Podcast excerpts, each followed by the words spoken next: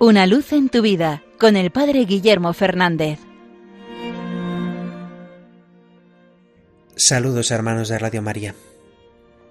Hoy, 13 de septiembre, la Iglesia nos invita a celebrar la memoria de San Juan Crisóstomo, uno de los padres de la Iglesia que más influencia ha tenido, especialmente en la Iglesia Oriental. Toda la liturgia que reza la Iglesia Oriental está basada en textos de este Santo Padre pero quizás su vida nos trae una lección muy importante para los cristianos de cualquier época, y es su dimensión profética.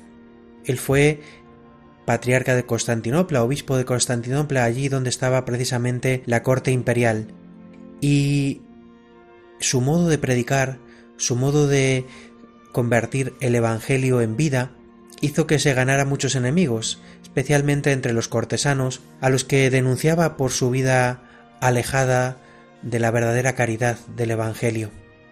Sus homilías son famosas cuando habla de que qué sentido tiene adornar el templo para el Señor cuando el Señor se está muriendo de frío en los pobres. No podemos cubrir de manteles el altar del Señor si tenemos pasando frío a las personas necesitadas. Y homilías de este tipo provocaron la ira de los poderosos de su tiempo, y provocaron que fuera desterrado en dos ocasiones. De hecho, murió desterrado de su sede, alejado de la diócesis que se le había encomendado. Pero esto es siempre una llamada para los cristianos de cualquier época. No podemos callarnos ante la injusticia. No podemos dejar que el Evangelio se quede en ideas teóricas, pero que no quiera acercarse a la vida de los cristianos, que no quiera corregirnos en primer lugar a cada uno de nosotros y también corregirnos como sociedad. El Evangelio tiene que transformarnos. Y si no nos transforma quizás es que no lo estamos leyendo de verdad. No se puede ser cristiano sin este deseo de vivir una vida nueva.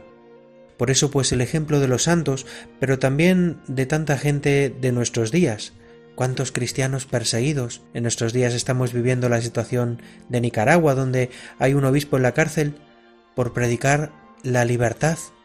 Pues aprovechemos en este día para preguntarnos, ¿de verdad dejamos que el Evangelio se haga vida en nosotros?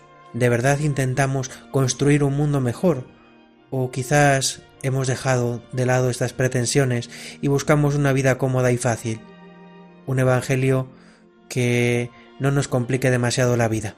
Los santos se han dejado tocar por la palabra de Dios y han querido construir el reino de Dios, hacerle presente en medio del mundo, pues seamos también nosotros profetas en medio de nuestro mundo.